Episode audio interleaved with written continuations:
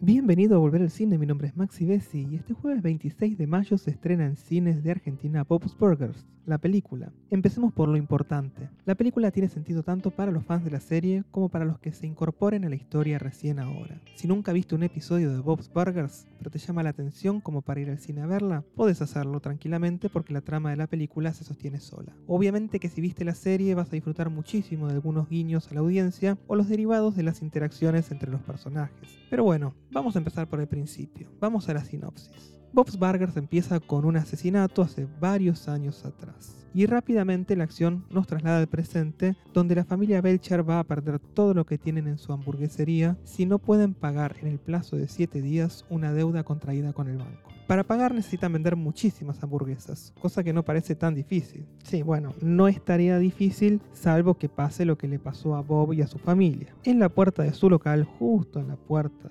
frente a su local, se abrió un agujero enorme en la calle, increíblemente con un muy mal timing para bloquear el acceso a los clientes. Si los clientes no pueden entrar, no pueden vender una sola hamburguesa y entonces los Belcher van a perder todo. La cosa no se termina ahí para ellos, el calvario sigue cuando encuentran un cadáver adentro del agujero y eso convierte a la zona en una escena del crimen. Y como ustedes bien sabrán, las escenas del crimen se tienen que mantener intactas y eso va a hacer que el agujero no tenga chances de ser llenado a tiempo para salvar la hamburguesería de Bob. ¿Cómo van a poder los Belcher salvar su local? Y más importante aún, ¿qué conexión tiene ese cadáver con la posibilidad de salvar las hamburguesas de Bob?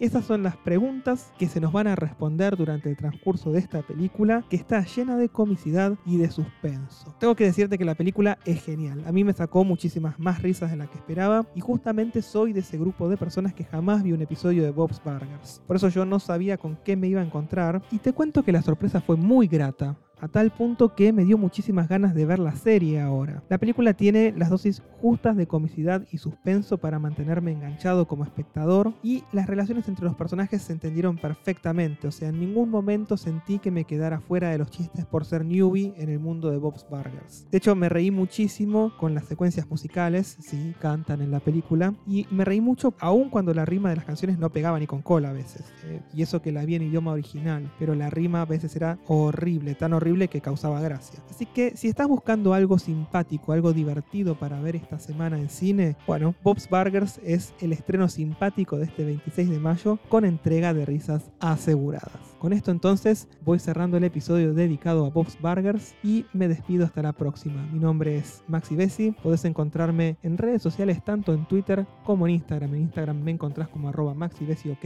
y en Twitter como arroba maxbessi. Me despido entonces hasta el próximo episodio y espero que esto te haya dado aunque sea un poquito de ganas de volver al cine.